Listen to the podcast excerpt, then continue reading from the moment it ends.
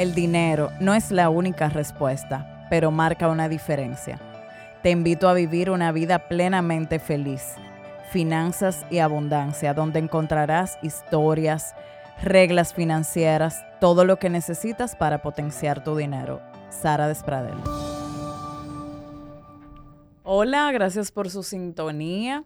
En esta oportunidad em, he ido respondiendo poco a poco en el contenido los intereses de cada uno de ustedes. Entiendo que para uno vivir en abundancia necesita crecer. Eh, siempre digo que tú vas a crecer en la medida en que te formes. Y hoy yo tengo una persona que es experto en el tema educativo. Eh, vamos a hablar de la educación formal en República Dominicana, de la mano no solamente de mm, el director de educación permanente del INTEC, sino de un gran amigo que conozco hace más de 15 años. Y lo conocí justamente en una forma, o sea, fuera de la parte personal de donde lo conozco, eh, recuerdo una capacitación de equipo eh, donde si yo pudiera, no sé si fue liderazgo, trabajo en equipo, me recuerdo las dinámicas en el parqueo en una empresa eh, en la que yo trabajaba y cómo eso realmente impactó en todo, en todos nosotros. Con ustedes, Carlos Reyes. Gracias, Sara. Qué privilegio compartir contigo y con tu audiencia. Eh, felicito el éxito de, tu podcast. Gracias. la llegada que tiene. La verdad que tú estás haciendo algo maravilloso. Bueno, pues hoy este es un episodio que quien tiene hijos, tiene em, cualquier joven que quiera educarse, compártanlo y vamos a sacarle provecho para, para así, eh, así mismo avanzar. Primero, Carlos, cuéntanos quién eres tú para quien no te conoce. Bueno, yo soy Carlos, Carlos Reyes Gómez, y soy un profesor universitario. Trabajo también eh, como director de educación permanente o educación continuada del INTEC, el Instituto Tecnológico de Santo Domingo, que tú eres egresada de Claro. Y bueno, también eh, la consultoría de empresas es parte de mi quehacer. Este, y bueno, y me mantengo ocupado entre eso y la docencia universitaria. Eh, soy docente de tres instituciones de educación superior y eso consume mi tiempo mayormente.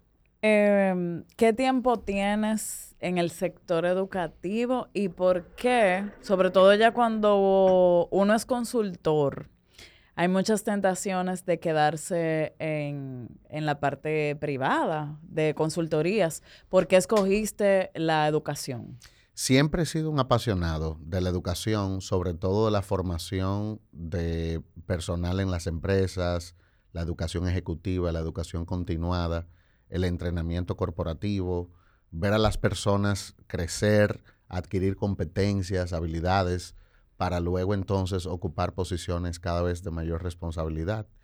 Eh, desde el año 2001, hmm. cuando trabajaba en el Instituto Nacional de Administración Pública, estamos involucrados en temas de capacitación, o sea que ya digamos que tenemos unos 20 años casi, desde antes de graduarme de la universidad, ya eh, identifiqué que esa era mi pasión para hacer una carrera en el sector de educación y capacitación, entrenamiento de adultos principalmente. Ok.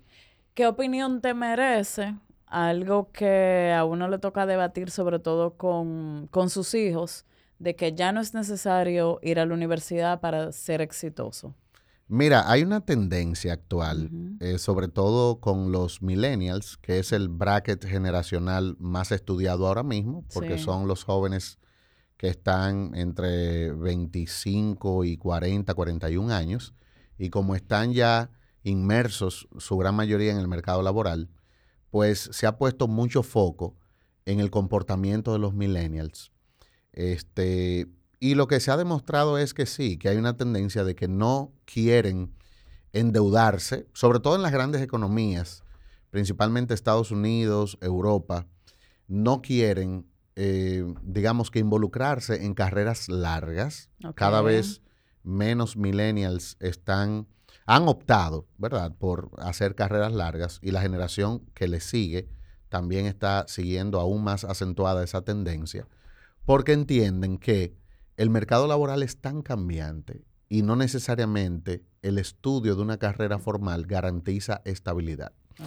Pero eso es un error. Eso es un error en el sentido de que una carrera universitaria primero te da una estructura importante de elementos que tú vas a necesitar en el futuro para tener éxito en, lo que sea que tú emprendas.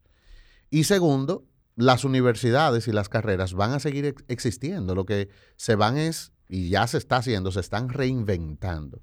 Se están adaptando a las nuevas eh, temáticas, a las nuevas tendencias, a las nuevas metodologías del aprendizaje. Entonces, la universidad va a seguir existiendo y, y las carreras. Lo que va es a ver cada vez un abanico más amplio de carreras, pero la universidad siempre será necesaria y hacer una carrera siempre va a aportar muchísimo valor. Y hay una parte que la universidad nos trae que tiene que ver, por ejemplo, a mí personalmente, haber estudiado en el INTEC, te compromete con la excelencia. Así es. Con eh, aprovecha el tiempo, que en tres meses cambió el trimestre y si tú no te montaste en esa velocidad, que es muy parecida a la velocidad que el mundo real demanda de ti. Así es. Eh, pero además, las relaciones sociales de gente con intereses no solamente de tu carrera, esa parte humana que tú logras en la universidad. O sea, y ya que tú rompes el, círculo de amigos del colegio, eh, tú tienes el, el campo en la universidad de ir construyendo relaciones que se mantienen luego durante toda la vida. Así es. Eh, la universidad es un ecosistema muy rico, donde no solamente es estar en un salón tomando las clases de tu carrera. O quizá obligado, como pasa en el colegio, de que tú tienes que tomar todo y, no necesariamente eso es lo que te interesa. Claro, claro. En el caso, por ejemplo, del INTEC, que es el ejemplo que más conozco, tú tienes una, un ecosistema, una comunidad donde el estudiante se involucra en emprendimiento. Se puede involucrar en temas de incubación de empresas. Eh, se involucra con temas de investigación, asistiendo a docentes. Aparte de todos los temas formativos que no son quizá obligatorios de tu carrera, pero como ya tú estás ahí, también tú te involucras en ello. O sea que es un ecosistema rico que no debemos ahora decir, bueno, ya la universidad no es necesaria. No, siempre será necesaria y va a determinar en gran parte el éxito de, tuyo como profesional, como empresario, como emprendedor. Lo que pasa que muchas veces uno enfocado en el inmediatismo, uno ve esos ejemplos de emprendedores. Sí, que rápido lograron éxito. Duran dos o tres años en la universidad. Por ejemplo, vemos muchos ejemplos de Estados Unidos, en Silicon Valley. Un estudiante que quizás crea una aplicación, una compañía, se vuelve un unicornio y se venden mil millones de dólares. Bueno, eso deslumbra a cualquiera. No, y entonces se ve el que tuvo éxito y todo lo que hay detrás que no. Exactamente. Que entonces ya la vida te limita a, a tomar trabajos de poco pago porque no te formaste. O sea, yo entiendo que esa, la, educación te abre puertas. Totalmente, totalmente. ¿Cuáles son las carreras más demandadas? O sea, actualmente en República Dominicana, las carreras en las que más se inscriben los estudiantes.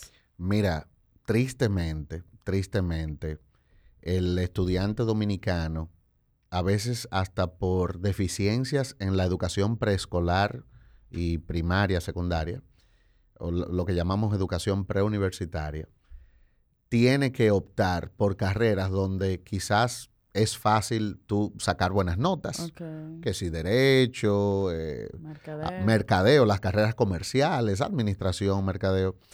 Y hay un exceso de graduandos, hay un exceso de profesionales en esas carreras que tú los ves, claro, sin quitarle mérito a ningún trabajo, todos los trabajos son dignos, pero duraron cuatro años estudiando una carrera, se hizo una inversión sobre todo de tiempo y muchas veces de mucho esfuerzo económico, y tú lo ves eh, en un puesto de servicio al cliente que lo puede hacer alguien sin esa capacitación, o lo ves, eh, tú sabes, en un empleo, digamos, informal, haciendo una actividad informal. Y entonces eso es síntoma de muchas cosas. Primero, quizás estudiaste una carrera que no era necesariamente basada en tu vocación, en lo que a ti te apasiona, en lo que tú sientes que eres bueno o, O talentoso. tus padres escogieron una carrera y tú repites, que eso se da mucho, por ejemplo, en derecho. Sí, sí. Eh, se da mucho en, en- en en todo. todo. Mira, se da en Ujú. ontología, se da en la misma administración, Como que es un tema de patrones familiares. Sí, a veces se da mucho que, bueno, mi padre es auditor, tiene una empresa de auditoría, entonces los hijos por defecto, por default, van a estudiar eh, contabilidad. Contabilidad. Pero ¿qué pasa? Cuando tú le preguntas a esos tres jóvenes, pero a ti te apasiona la Eso. auditoría, la contabilidad, los números, y te dicen que realmente no. Y de hecho, yo siempre al inicio de los, de los trimestres o cuatrimestres, cuando voy a iniciar una asignatura, la primera pregunta que yo hago para conocer al grupo es, ¿por qué tú elegiste esta carrera? Y es ¿Y increíble. de qué te da, o sea, qué, qué te arroja eso en Mira, general ahora eh, mismo? Es muy común escuchar jóvenes que te dicen, yo estoy aquí porque mi papá, eso, ese, ese era el sueño de mi sí, papá o mi mamá. Incluso una carrera tan compleja como medicina, Sí. muchos hijos la estudian porque su papá o su mamá es doctor. Y si bien es cierto, a veces es normal seguir el ejemplo del papá o la mamá, pero también es muy común que no siempre esos hijos quieren realmente, o tienen la vocación de estudiar eso. O sea, está bien, mi papá es doctor, pero yo me mareo cuando veo sangre, entonces quizás no es tu vocación estudiar en medicina. Entonces es muy común ver eso.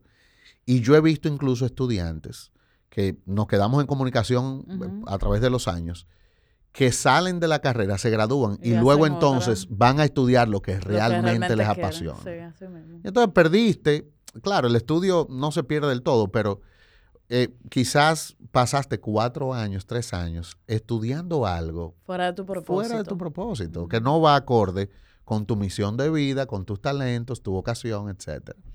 Y ya ese mismo joven, ¿qué debe tomar en cuenta a la hora de especialización? O sea, Claro. ¿qué, qué tú les recomiendas a alguien? Me gradué de administración. Sí. ¿Qué yo debo tomar en cuenta antes de especializarme en algo? Mira, el principal consejo que yo le doy a los jóvenes de ahora es que no elijan una especialización, ya sea ¿verdad? una especialidad, que suele ser un programa de un año. ¿verdad? Lo que típicamente llaman un No. Aunque un posgrado es todo lo que tú haces después de graduarte, sea especialidad, maestría, doctorado o postdoctorado. A veces, con esta competitividad que tenemos, este, esta vorágine de seguir aprendiendo y todo tan rápido, este ritmo que Como llevamos. coleccionando títulos. Exactamente. A veces, tú no bien terminas la universidad, ya tú estás eligiendo una especialidad o una maestría. Eso es un error.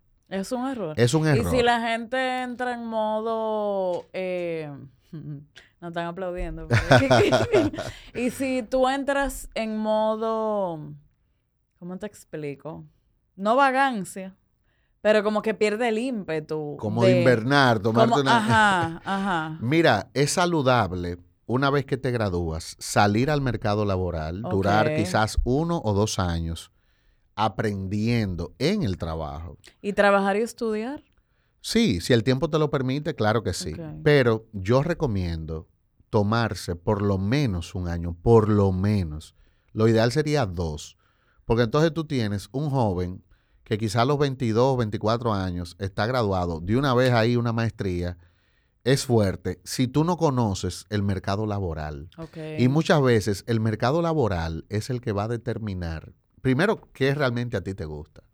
Porque, por ejemplo, el que estudia administración, ahí tiene un componente de marketing, tiene un componente de finanzas, tiene un componente de administración general, tiene un componente de recursos humanos. Entonces, hasta que tú no estás realmente desempeñando un puesto, así sea una posición básica, tú no sabes realmente lo que te apasiona y lo que te gusta. Lo puedes saber quizás, pero en la- nada como la práctica. La práctica va a determinar mucho de por dónde No, tú y que quieres inclinar y tu que carrera. tú aterrices toda esa teoría de la universidad Claro. a- al mundo real, que no es lo mismo. Así es, así es. Ahora hay una tendencia de que eh, se está procurando de que antes de que el estudiante se gradúe, ya, ya haya hecho, algo. sí, haya hecho pasantías. Eso es muy importante. Sí, eso aterriza bastante Sí. y le da una orientación a quien está en la universidad y ya hace un primer contacto con el mundo real. Ok,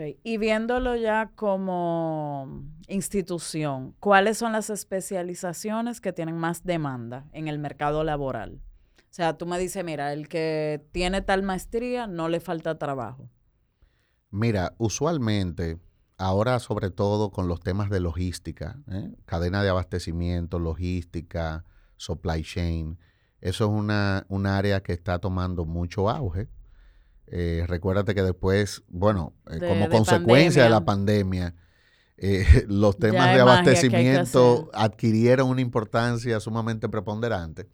Eso por un lado, los temas de ciencia de datos, por ejemplo. Ay, sí. Aquí hay una carencia, incluso salió en un reciente estudio que publicó Ángel sobre las necesidades del mercado laboral dominicano.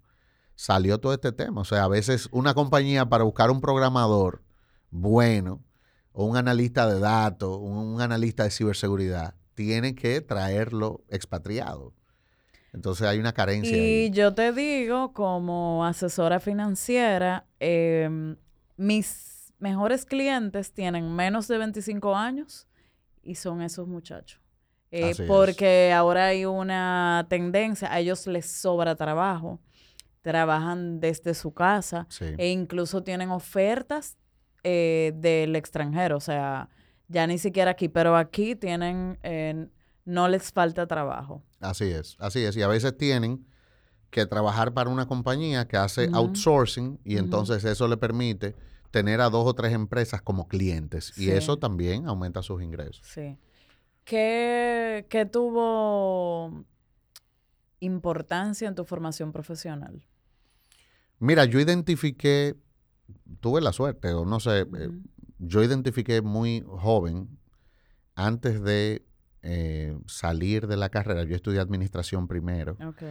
Pero primero me enfoqué, me enfoqué en mis estudios, me enfoqué, incluso había semestres donde yo podía tomar más asignaturas. eh, por ejemplo, yo hice contabilidad y administración al mismo tiempo. Wow. Eh, no terminé el pensum de contabilidad, me faltaron quizás cuatro o cinco ayuda asignaturas, me ayudó bastante. eh, y de- eso me permitió acelerar mi crecimiento profesional. El tema también, por ejemplo, mientras estudiaba también perfeccioné el tema de los idiomas. Después que ya yo me consideraba bilingüe en inglés, entonces vamos por un tercer idioma y luego por un cuarto. O sea, hay que mantenerse creciendo siempre. Y algo muy importante, tres horas, cuatro horas en la universidad todos los días no es suficiente. Eso no te va a formar como profesional. Tú tienes que, si te apasiona ese campo de estudio, Profundizar. profundizar con lo que tú haces fuera de la universidad. Eh, la lectura.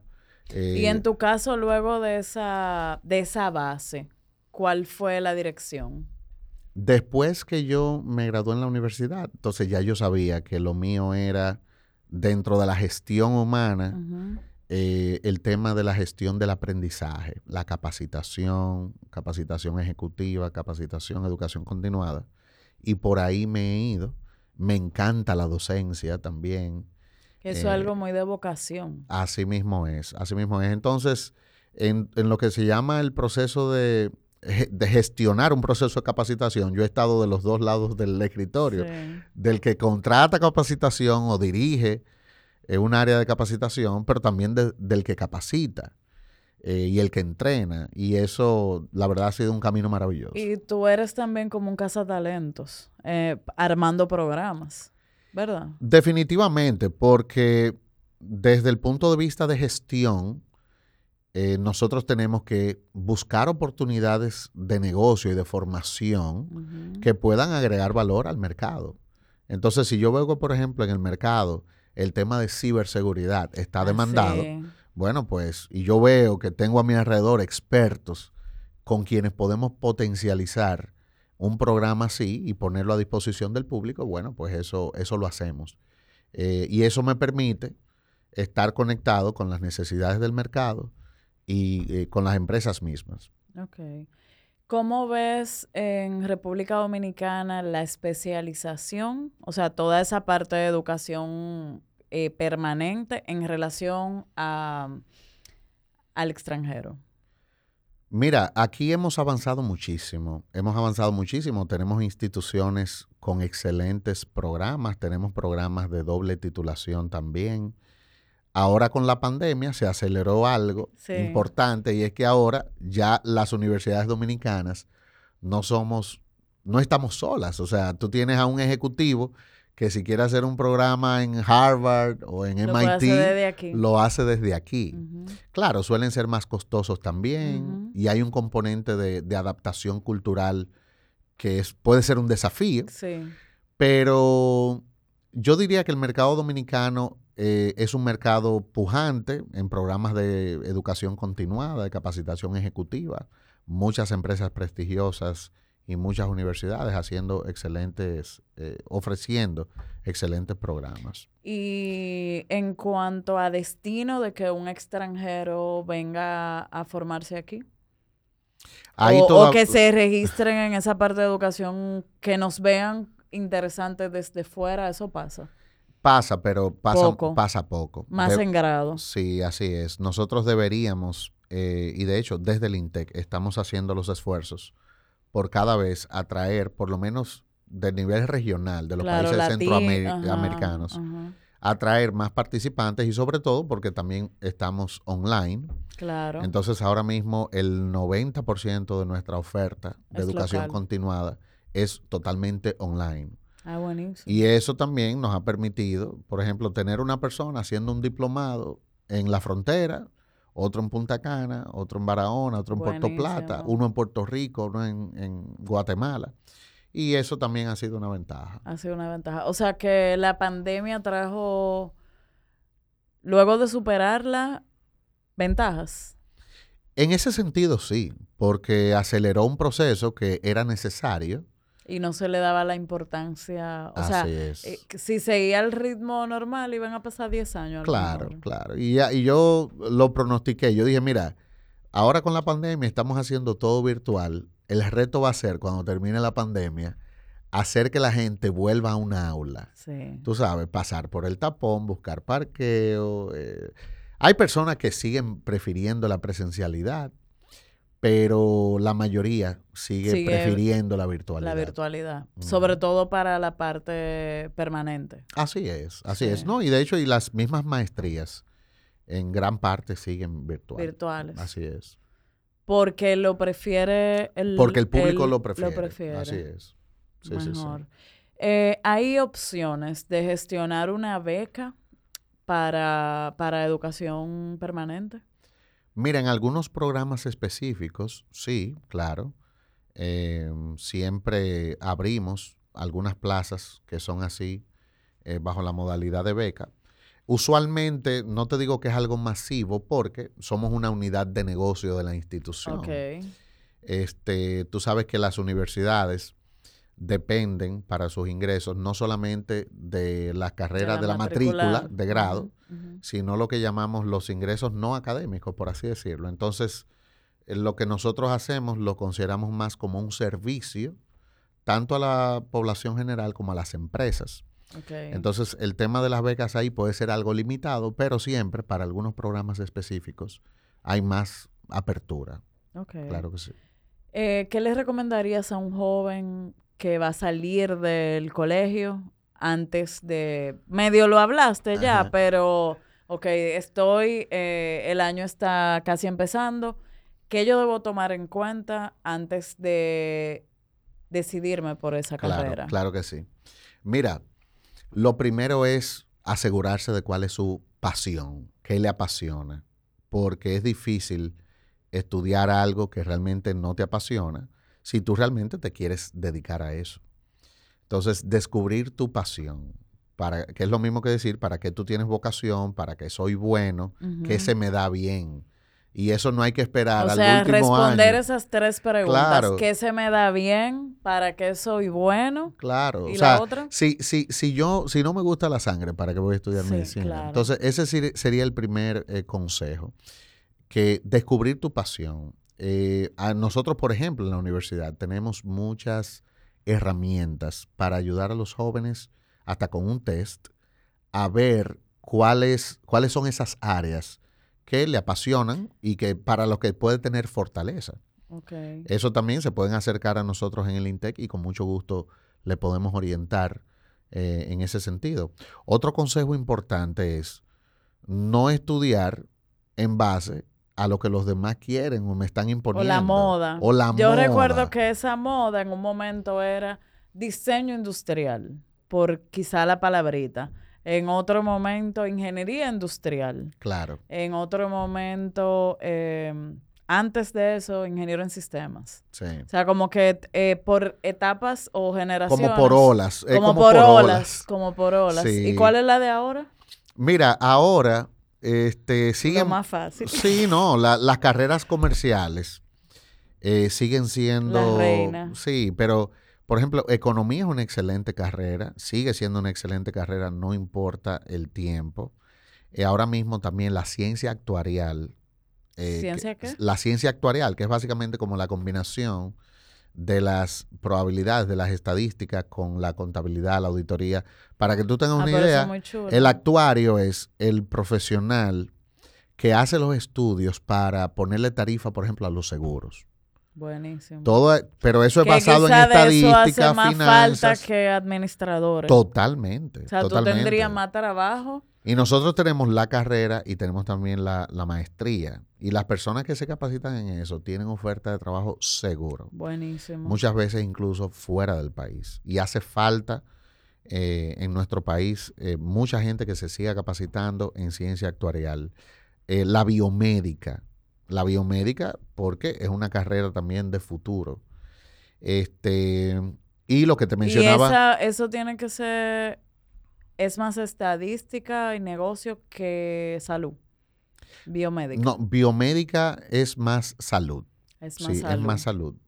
Este, y bueno, en el área de las, lo que llamamos la STEM, ciencia, tecnología, ingeniería y matemática, que nosotros como país tenemos una debilidad en ese tipo de profesionales y hacen falta más profesionales de las ingenierías, de la, eh, de la tecnología eh, y las matemáticas, ¿verdad? La M de matemáticas. Entonces, esas son las carreras de futuro.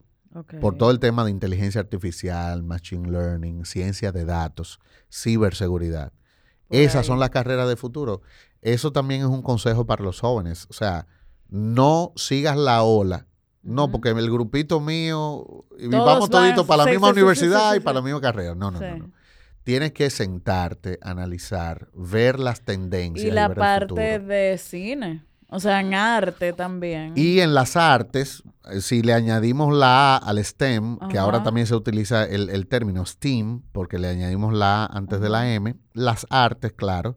Eh, por ejemplo, en el mismo INTEC tenemos una carrera de cine y de artes audiovisuales muy pujante.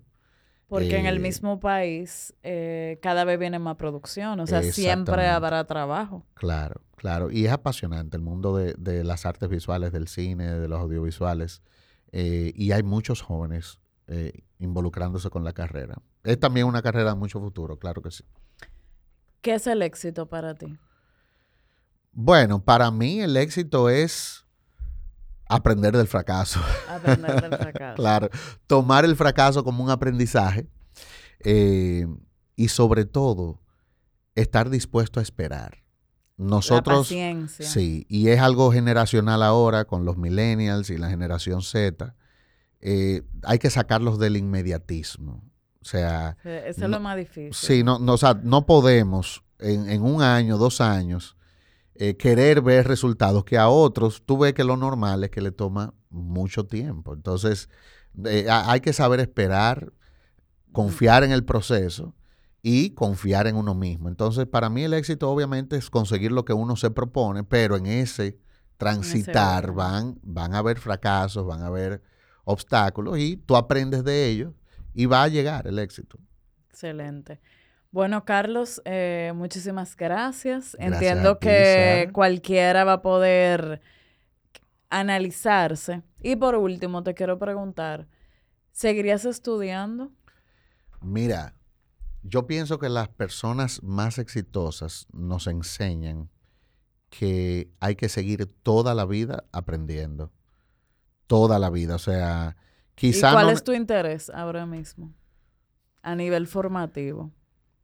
Mira, a nivel formativo, todo lo que tiene que ver con innovación, todo lo que tiene que ver con emprendimiento, el mismo tema de la finanza, que con eso tú has hecho una contribución increíble. Yo pienso que las finanzas debe ser un tema transversal y es un consejo también para los jóvenes. No importa qué tú vayas a estudiar, edúcate financieramente. Conectarlo. Sí, sí, sí. Eh, eh, las finanzas debe ser un tema transversal y debería incluso empezarse a enseñar así, las finanzas personales y las finanzas Sí, para y, la y vida. esa, esa, esa queja de la gente de que salí, bueno, yo lo veo con profesionales brillantes, por ejemplo, de medicina, del derecho, que me dicen salí de la universidad y no aprendí nada de finanzas personales. ¿Qué tú entiendes que se pudiera hacer, o sea, en el sistema como tal, para Claro. que eso mejore? Mira, yo diría, lo ideal sería que las finanzas personales se enseñen quizás hasta desde la secundaria. Del ajá, en el colegio. Claro, totalmente. Y quién sabe si desde que un niño está por ahí por séptimo, octavo, o sea, Ya desde que recibe esa mesada, desde los 10, 12 años. ya lo entiende. Claro, que él entienda lo que es, por ejemplo, una retención, un impuesto, un ahorro obligatorio. Eh, y que no sea todo gastarlo. Mira, vamos a invertir un 10%, un 20%, cuánto ya tú tienes en tu fondo de inversión, Eh, en qué instrumentos te gustaría invertir, qué tú vas a hacer cuando logres tal hito o tal meta o llegues a tal punto. O sea, yo pienso que si hiciéramos eso desde más temprana edad, fuera todavía mejor, sin tener que esperar llegar a la universidad. Y obviamente en la universidad tenemos que introducir estos temas. Sí. Tenemos que introducir estos temas porque tenemos muchos jóvenes estudiando, pero ya están generando ingresos. Sí, sí. Y se arrepienten de que nadie me enseñó. Así es. Sí. No, pues muchísimas gracias, Carlos. Y a ustedes les recuerdo que pronto nos vemos en el Podcast Summit el 10 de noviembre. Aprovechen y reserven su cupo. Busquen en las redes Podcast Summit RD y no se lo pierdan. Gracias.